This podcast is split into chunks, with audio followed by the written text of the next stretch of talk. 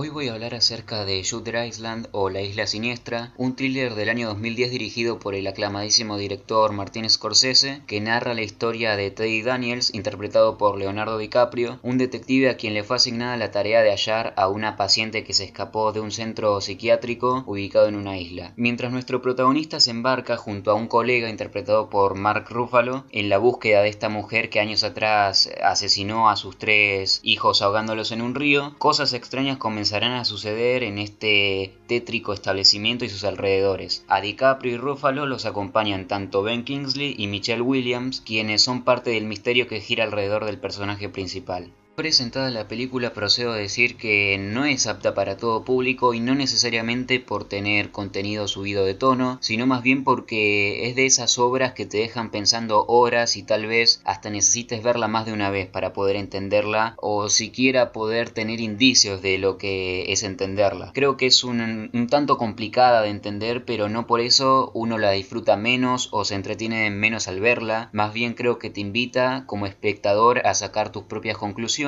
mientras se desarrolla la historia y más aún cuando concluye. Antes de meterme de lleno con la interpretación acerca de la película con la cual yo comparto mi pensamiento, procedo a decir que una de las cosas que me gustó pero a la vez siento que no fue del todo explotada es la dupla DiCaprio-Rúfalo. No recuerdo si compartieron pantalla en algún otro proyecto, pero de no ser así, me gustaría que protagonicen otro en el cual se le dé un poco más de juego a su interacción, porque ambos son actores excelentes y carismáticos y con un gran porte actoral. Sin embargo, creo que en esta película ambos hacen un muy buen trabajo, en especial DiCaprio, que siempre se luce y en este caso, como ya es de costumbre, nos proporciona un personaje profundo, complejo, misterioso, que está bien desarrollado y cuyo desenlace, si bien puede ser un poco confuso eh, la primera vez que lo observamos, que vamos observando todo lo que sucede alrededor de la película, no le quita la fuerza en general a la interpretación al personaje como está escrito. Tengo que admitir que me costó un poco entender la idea general de la película hasta que me topé con una interpretación bastante curiosa que me hizo entender mejor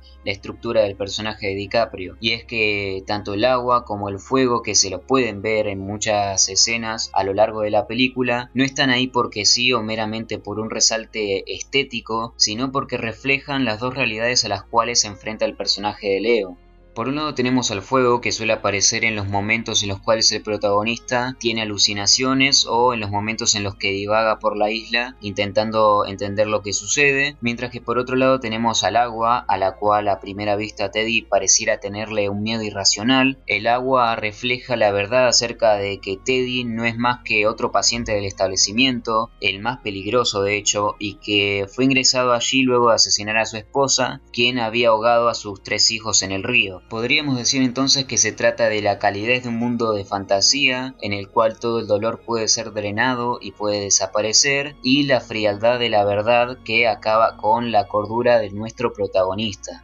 Es gracias a esta analogía, a este entendimiento del simbolismo que representan el agua y el fuego, dos mundos totalmente distintos, uno real y otro inventado por la mente de Teddy para reprimir los trágicos sucesos familiares, que podemos entender de mejor manera algunos comportamientos del personaje durante la historia, como los ataques y dolores de cabeza luego de navegar y durante las tormentas, o la propia necesidad compulsiva de tener cigarrillos para mantenerse estable. ¿Qué es peor? ¿Vivir como un monstruo o morir como un hombre decente? Es la última línea del personaje de DiCaprio y creo que hace alusión a que el tratamiento, a que esta mega puesta en escena de esta realidad que se inventó Andrew para escapar tuvo sus resultados positivos y por lo tanto ya es consciente de todo lo que le sucedió a su familia y se siente culpable de ello por no prestarle atención a la salud mental de su esposa que desembocó en esta tragedia familiar. Entonces prefiere dejar esa cordura y eh, acabar con el sufrimiento. Entonces y para finalizar,